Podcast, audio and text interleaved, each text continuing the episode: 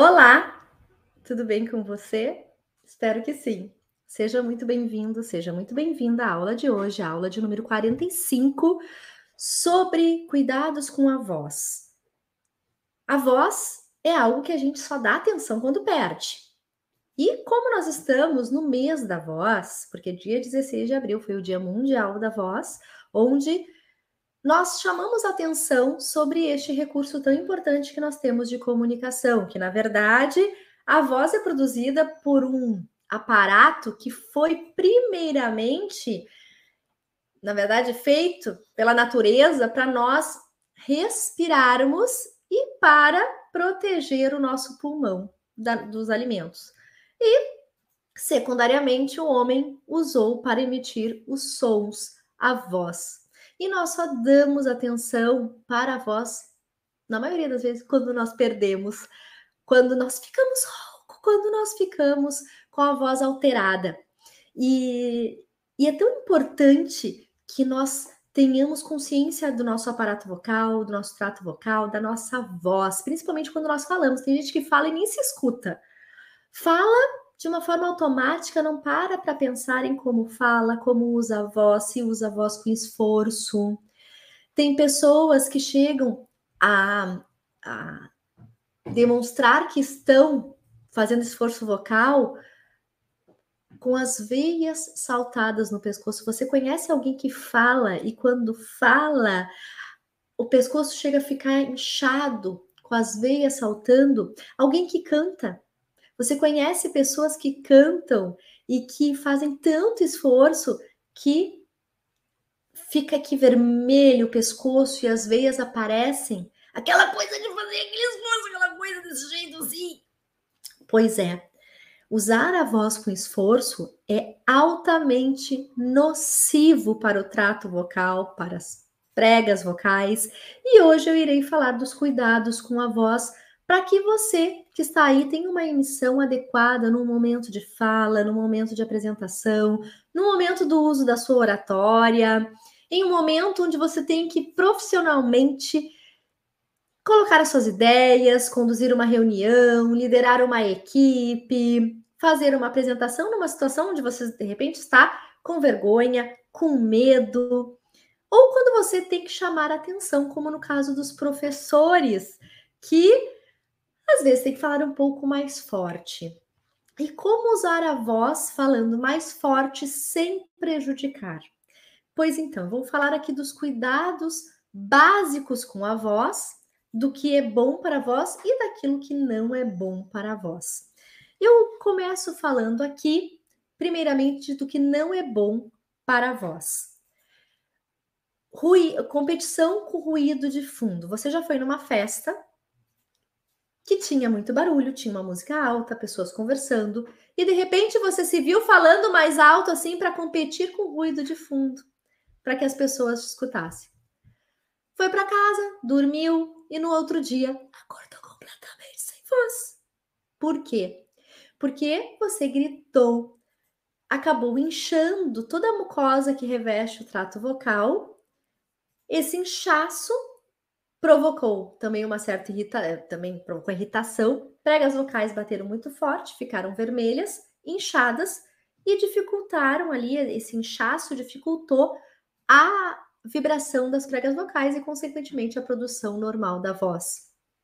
Então, gritar, fazer competição com ruído de fundo não é bom para a voz. E o que fazer, Bianca, quando nós estamos num, num ambiente com, com ruído e tendo que falar alto. O ideal é chegar próximo da pessoa que está falando e falar no ouvido dela. Próximo, mexendo bem os lábios, colocando a voz na máscara. Uma dica importante também é falar até um pouquinho mais fino, mais agudo, mais metalizado, como nós chamamos na, na fonoaudiologia, para que o som fique mais audível. Se eu falo assim de uma forma mais suave, fica a voz na ressonância aqui na máscara, mas não, talvez não fique tão audível onde tem um, um ruído de fundo. Onde tem um ruído de fundo, a gente pode fazer um pouquinho mais de metal na voz, fica mais estridente. e aí a gente faz menos esforço aqui, tá? Então é uma dica bacana. A outra dica vai num jogo de futebol, tá lá empolgado, quer gritar gol. Claro que as pessoas no momento da emoção não vão pensar assim, ai, agora eu vou gritar o gol com apoio respiratório, contraindo a minha barriga e jogando a minha voz para o ambiente. Mas ter a consciência de, de não fazer um esforço rasgado na garganta, e sim, ao invés de dizer gol com a garganta, dizer gol, jogando a voz para face, contraindo a barriga, se possível, para mandar o fluxo de ar e não fazer esforço com o pescoço, é absolutamente possível. E eu digo por experiência própria, porque eu já fui a shows, cantei alto, mas naquele momento eu cantava contraindo a minha barriga para não fazer esforço aqui no meu pescoço, nas minhas pregas vocais. E no outro dia, a voz boa, tranquilo, sem problema algum. Tem alguns cuidados a mais que nós podemos ter também para manter uma voz adequada no momento onde estamos fazendo uma competição com ruído de fundo, como por exemplo, beber água, ficar bebendo água em pequenas porções ao longo do, do momento de, de exposição vocal. Até dando exemplo aqui do professor, o professor ele sofre com a competição com o ruído da escola, com o ruído dos alunos. E aí, às vezes, ele tem que chamar mais forte um aluno que está no fundo e que está perturbando a aula. Mas tem formas de chamar o João lá no fundo da aula. O professor pode chamar assim: João! Chega, João! E o professor pode dizer: João! Chega, João! Senta, João! Projetando a voz para o ambiente. Se ele puder chegar próximo do aluno, melhor ainda, como chegou próximo aqui uma professora para assistir essa live. então já vai a dica aí, professora Maria da Graça. Chega perto do aluno e fala com ele perto, não fica gritando. São formas de poupar a voz, tá? São cuidados importantes com a voz. Que mais? Tem outros danos à voz, como por exemplo, tossir excessivamente e pigarrear. Isso vira um hábito. Tem pessoas que às vezes não estão nem com secreção e ficam fazendo um hábito vicioso. Quando a gente tem uma sujeirinha na garganta, ou quando nós estamos com uma rinite alérgica, a secreção fica em cima das pregas vocais, altera a vibração e altera a voz. E aí a gente fica com a voz suja. Para limpar a voz, o que, que nós fazemos instintivamente? Fazemos esse som, que é o barulho do, que é o pigarro. As cordas vocais, neste momento que a gente faz, dão verdadeiras trombadas, podendo até gerar lesão dependendo da intensidade e da frequência que faz o pigarro. Com isso, para as pregas vocais se protegerem, elas liberam mais secreção. E aí a pessoa fica pigarreando ao longo do dia. Qual é a dica para reduzir o pigarro ou evitar o pigarro? Percebeu o pigarro? Ao invés de fazer faz assim, ó, engole a saliva e ao mesmo tempo que engole, faz isso aqui. Quando a gente faz as pregas vocais, ao invés de fazer isso aqui, elas fazem, elas apertam e expulsam a secreção que está ali em cima. Além disso, também sempre manter a hidratação, porque a água não cai lá em cima das pregas vocais. Se cair, a gente se engasga. A, a água afina a saliva da boca e esta saliva vai lá e banha as pregas vocais. Quanto mais fluidificada essa saliva, melhor será a vibração das pregas vocais. Elas vibram e, e, e, a onda, que a gente chama de onda mucosa, fica muito mais, mais fluida, mais leve. E aí não há o esforço. Por isso a importância da água para fluidificar essa secreção, para reduzir o pigarro, principalmente em ambientes com poeira, em situações alérgicas, de mudança de temperatura, por exemplo. Eu dou, eu dou o exemplo do professor. Hoje já não tem mais tanto quadro com giz, mas existem muitas escolas que têm. E aí, qual é a dica para evitar esse, a, a alergia ao pó? É apagar de cima para baixo o quadro. E não pensa que quadro branco não solta poeira, pozinho também, solta o pozinho da, da caneta apagar de cima para baixo. Normalmente os professores fazem isso aqui, né?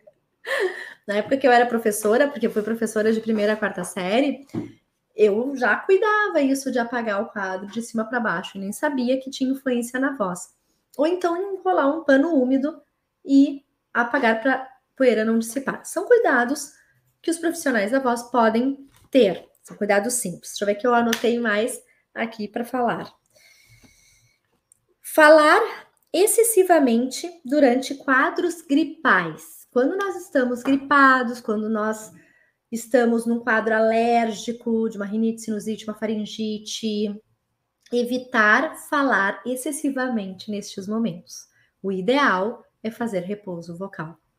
Quando a gente faz repouso vocal, as pregas vocais ficam quietinhas. Se a gente fala naquele momento que estamos com a voz deteriorada, alterada, a gente faz muito esforço para falar. E aí, no outro dia, a voz está pior. Porque a pessoa está falando como se estivesse pisando em um, um terreno que já está irregular. E a pessoa vai pisar e vai ficar instável. Mesma coisa, vai fazer um esforço com a mucosa toda inchada e vermelha, no outro dia vai estar o dobro de inchada, o dobro de vermelha. E, de, e a irritação vai ser pior, e o impacto na voz vai ser horrível. Ou sem voz, com uma afonia, que é o um nome técnico, ou com a voz rouca, que nós chamamos de disfonia, dificuldade na emissão vocal. E tem gente que usa a voz na profissão, não tem como não tem, não tem outro jeito senão usar a voz. Bom, se você tem outros colegas que estão junto com você e pode revezar o uso da, olha, hoje eu não falo, eu tenho aqui as minhas ideias, você lê para mim, ou numa sala de aula, puder colocar uma outra professora para dar aula, ou pedir para, para os alunos lerem os enunciados do quadro, melhor, assim você faz o repouso vocal. Cantores, por exemplo. Cantores, numa situação dessa, não tem condições de cantar, então vai ter que botar o playback lá, o som, e só mexer os lábios para não forçar a voz. Quando a pessoa tem, por exemplo, no caso de cantores, atores, que tem algum fonoaudiólogo que ajuda, a, que ensina técnicas, que faz condicionamento vocal, muito melhor, porque a pessoa vai estar preparada vai ter menos probabilidade de ter problemas de voz, e quando tiver problemas de voz, ela vai estar mais preparada para enfrentar estas situações. Mas o ideal é fazer repouso vocal num momento de, de gripe, resfriado, enfim. E tratar, claro, procurar um médico, otorrinolaringologista, para usar as medicações adequadas para aquele caso. Tá bem? E beber muita água sempre, comer maçã, que tem propriedade adstringente, que também é bom para a voz.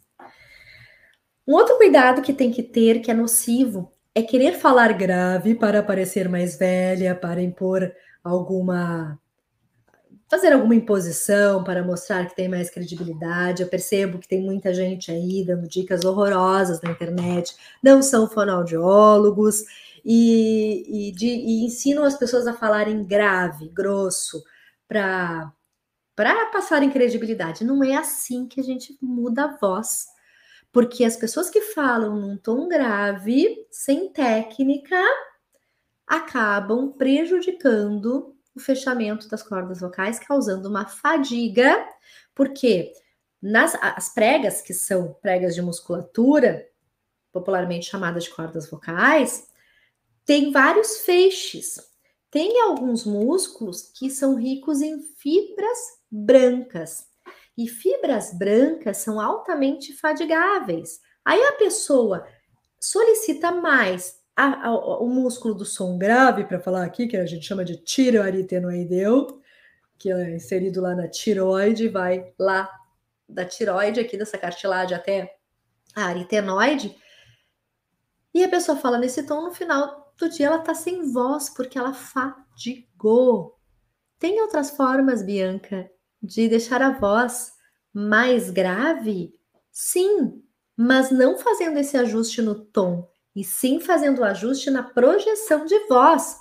Esse mês todo eu fiz, eu dei aulas sobre o uso da voz. Tem a live da, da live número 43 e a live número 44, viu, produção? Tem que colocar aí para o pessoal assistir, porque daí vai entender melhor o que eu estou falando. Tem técnicas de projeção vocal que eu ensinei lá na live 43. Tem que assistir ela para aprender a tirar a voz aqui da garganta, aquela coisa mais fina e projetar a voz de uma forma mais saudável e que passe credibilidade. Então, tem ajustes na projeção, na articulação para melhorar a qualidade vocal, que não forçando a voz num grave. Ou vai cantar no videokê e canta forçando a voz num tom que não é o seu, ou tom agudo, agudo demais, ou grave demais, a pessoa vai detonar a voz no outro dia. Se ela não tem preparo, ela vai atingir uma extensão de voz que não é a dela. E aí, no outro dia, ela tá sem voz. Quem aqui já perdeu a voz alguma vez na vida? E diz o porquê perdeu a voz alguma vez na vida? Pode comentar aqui para mim. Muito bem. O que mais? Cuidado ao utilizar bebida alcoólica, cigarro. Com certeza, tudo isso não é tudo, todos esses, esses hábitos não são amigos da voz. Claro que é. Ah, tomar uma cervejinha, tomar uma espumante, um vinho, não tem problema. O problema é que são aquelas pessoas que são, que fazem uso excessivo da bebida alcoólica e que acaba comprometendo, consequentemente, o trato vocal, podendo até causar problemas sérios como câncer de laringe, que juntamente com o cigarro é o maior causador de câncer de laringe, de cordas vocais tem que tomar cuidado. Tem que tomar cuidado. Então, o cigarro e a bebida alcoólica não são boas para voz e juntas, em excesso, detonam e podem levar ao câncer. que mais? Ah, muito bem. Aqui, gritar, gritar sem apoio respiratório. Eu falei lá no início que é importante a gente ter o, o controle da nossa respiração para poder falar mais forte e não forçar aqui. Eu, eu já fiz live sobre respiração, que também é importante sair daqui e lá escutar a live que eu dei, que eu ensinei os exercícios de respiração costo de costelas, diafragmática. Opa, deixa eu baixar aqui. Diafragmática abdominal, que é o, o, o, a respiração correta para fala e também para o canto. Bianca, se eu perder a voz e eu preciso usar a voz na minha profissão, o que eu devo fazer?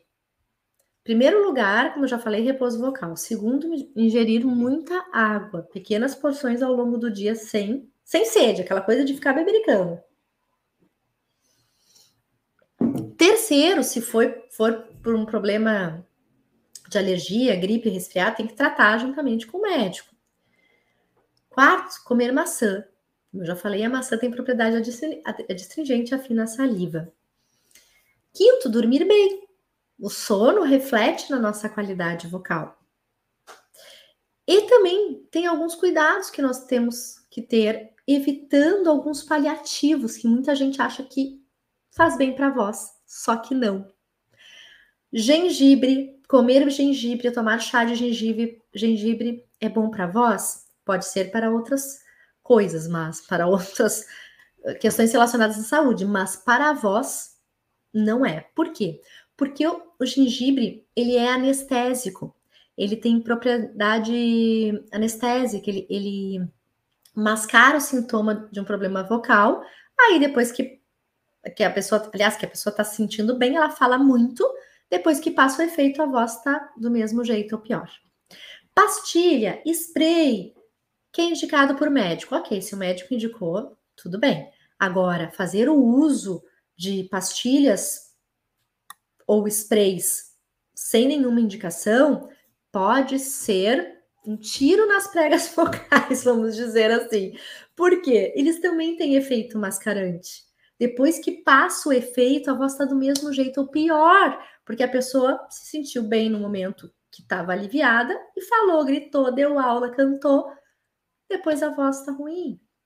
Gargarejo. É bom, Bianca. Se eu tô com dor de garganta, se eu tô com amidalite, com infecção na, infecção na garganta, eu posso fazer um gargarejo para asepsia do trato vocal, simplesmente para limpeza. Mas não é para a voz. Gargarejo é bom para voz? Não. Não é bom para voz também. É só para asepsia vocal. Uh, desculpa, asepsia do trato do trato aqui da, da, da cavidade bucal, tá bem?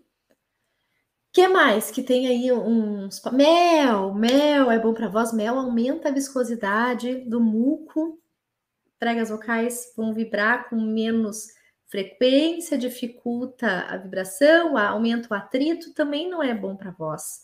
O que eu estou dizendo é que não é proibido comer, pode comer, mas nunca pensar como algo que vai ser bom para voz. O que, que é bom para voz? Água, água, ter bons cuidados, mexer bem os lábios para falar, procurar ajuda especializada quando for necessário. Isso é bom para voz. Isso é bom para voz. Exercícios de voz, tem muita gente que já se conscientizou, que usa voz na profissão, que precisa da voz, que o dia que não tem voz, não dá aula, não ganha, não dá palestra, não recebe, não canta, não, não, não recebe pelo show e aí essas pessoas têm treinamento vocal, fazem treinamento, os exercícios de aquecimento de voz, desaquecimento de voz que eu ensinei na aula passada, na aula 44. Essas pessoas fazem condicionamento vocal com exercícios que são exercícios com estudo fisiológico que vão ser adequados para cada caso. Eu mesma trabalho com os meus pacientes exercícios de extensão de voz usando o meu teclado. Pena que ele está na outra sala, que é a sala que eu atendo, mas eu prometo que outra em outra aula que eu trago ele. Até depois, se a produção quiser buscar para mim o meu teclado, se bem que não adianta a produção, tem que ligar ele. Deixa assim, na próxima eu mostro. Mas é, é um exercício que eu faço de extensão de voz, do uso da voz com o uso das notas. Como eu fiz piano, eu, eu consigo aliar o uso do teclado com o uso da voz. Os técnicos vocais, professores de técnica vocal, utilizam para afinação, para trabalhar também a extensão vocal. Esse é o papel deles. O fonoaudiólogo trabalha com esses, esses exercícios o condicionamento vocal, ou seja, a fortificação da musculatura, a resistência da musculatura, a elasticidade, o alongamento para que as pessoas tenham resistência. A mesma coisa acontece com o nosso corpo. Quando a gente se prepara para fazer um exercício, a gente tem que alongar, nós temos que alongar, temos que uh, reforçar a musculatura dos joelhos, por exemplo, se eu vou fazer uma corrida, dos meus tornozelos. Assim, eu evito lesões. Da mesma forma, a voz. Quando as pessoas usam a voz na profissão, têm essa consciência e buscam ajuda para condicionamento vocal, elas terão, consequentemente, uma melhor performance de voz e longevidade vocal. Olha que interessante tá? Então, ficam aí todas as dicas que eu dei sobre o que é bom para voz e o que não é bom para voz. Eu tenho certeza que se você tomar estes cuidados, você vai ter uma melhor performance vocal. Quero saber aqui quem tem alguma pergunta para fazer sobre voz, por favor. Você já perdeu a voz alguma vez na vida? Já usou algum desses cuidados que eu falei? Ou algo que eu falei que não é bom para voz, você também usou? E percebeu que realmente não foi bom ter usado? Comenta aqui, comenta aqui, compartilha essa aula com quem você acha que vai gostar. Já te inscreve no canal se não está inscrito e deixa um like se você gostou das dicas que eu dei sobre os cuidados com a voz, esse maravilhoso instrumento que nós temos e que tem que tem que cuidar, porque sem voz a gente não se expressa e muitas pessoas não conseguem nem trabalhar. E essa é a minha paixão. Eu digo que eu sou apaixonada pela área de voz, não é à toa. Primeiro eu fiz fonoaudiologia, depois eu fiz especialização na área de voz e hoje eu trabalho treinando pessoas para falar em público. Se você também quer aprender a falar em público usando uma voz adequada, uma articulação bacana, imprimindo credibilidade na sua fala, sentindo-se confiante para se expor em qualquer situação, olha aqui, tem um link aqui do curso de oratória Fale com Autoridade, onde você aprende todas as técnicas necessárias para falar bem em público e para usar a voz em qualquer situação. Ali tem tudo, tudo e mais um pouco. E eu sempre, sempre estarei por perto para os alunos que precisam da minha ajuda, que estão inscritos no curso. Sempre que eles precisam, eles me acionam e eu sempre oriento, ajudo da melhor forma possível, porque essa é a minha missão, ajudar as pessoas a falar bem, sentindo-se confiantes em qualquer situação de exposição, usando a sua voz da melhor forma possível e tirando proveito disso, profissionalmente, enfim, pessoalmente. Tá bem? Obrigada pela sua atenção no dia de hoje. Já deixa o like aqui, te inscreve no canal caso você não esteja inscrito no canal e compartilhe essa aula com as pessoas que são todos que são profissionais da voz e que convivem com você, que eu tenho certeza que essa live vai ajudar, tá bom? Um beijo e até a próxima terça, duas horas da tarde. Ah, vai lá no Instagram da Falando Bem Capacitações, me segue lá também, que tem várias dicas sobre voz, sobre a Semana da Voz. Vai lá. Obrigada, gente.